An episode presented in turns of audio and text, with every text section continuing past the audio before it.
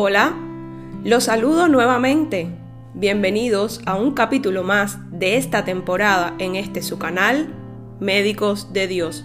Quiero agradecer a todos los que se han tomado un tiempo para escuchar los capítulos anteriores y si aún no lo has hecho, ¿qué esperas? Te invito a escucharlos por la plataforma de podcast de tu preferencia o en la página web puestoslosojos.enjesús.com y si crees que ha sido de bendición para tu vida, no dejes de compartir. Debemos dar por gracia lo que por gracia hemos recibido. Quiero que me acompañes a la hermosa palabra de Dios, libro de Lucas, capítulo 6, del verso 43 al 45. Pidámosle al Espíritu Santo que nos dé entendimiento para comprender y hacer nuestra esta enseñanza de Jesús. El árbol y su fruto. Ningún árbol bueno da fruto malo, tampoco da buen fruto el árbol malo.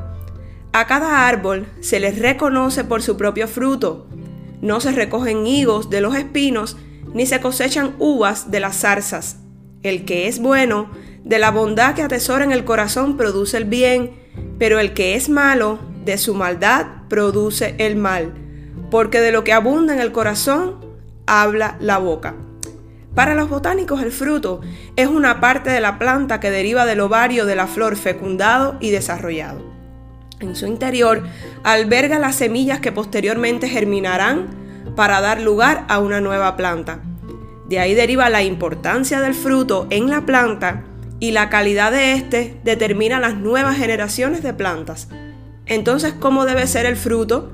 Debe ser bueno, no estéril, servible, jugoso y adecuado.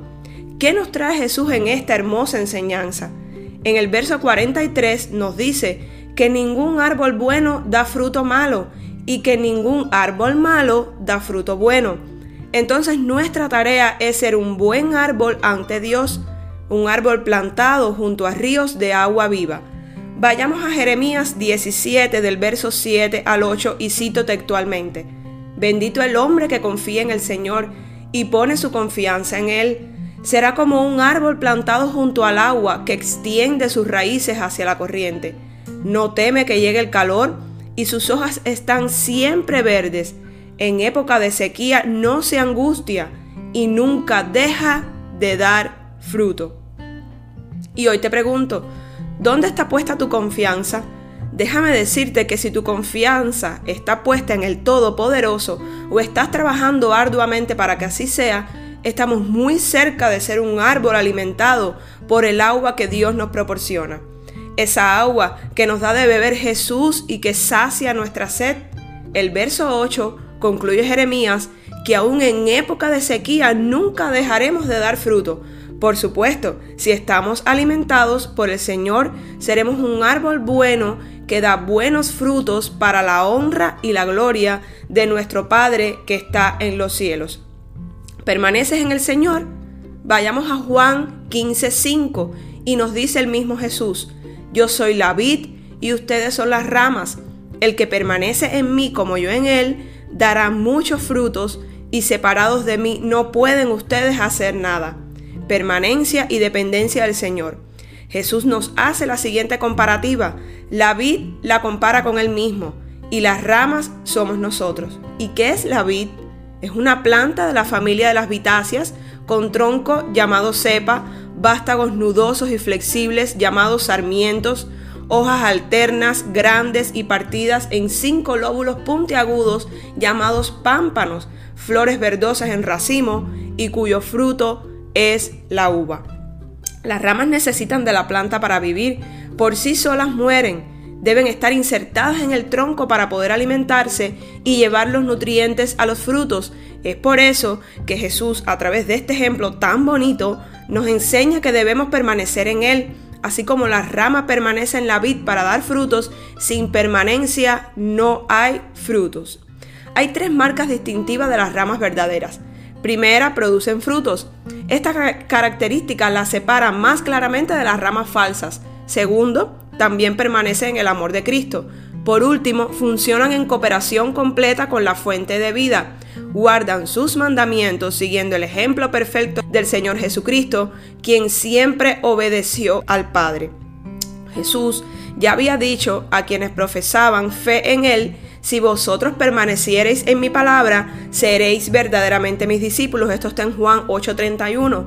La obediencia prueba que el amor de una persona por Cristo es auténtico. Juan 15:8. Mi Padre es glorificado cuando ustedes dan mucho fruto y muestran así que son mis discípulos. Debemos aceptar a Cristo en nuestro corazón, seguir su palabra, cumplir sus mandamientos, dejarnos guiar por el Espíritu Santo, el cual mora en nosotros, permanecer en el camino sin desviarnos a la izquierda o a la derecha y arrepentirnos de nuestros pecados.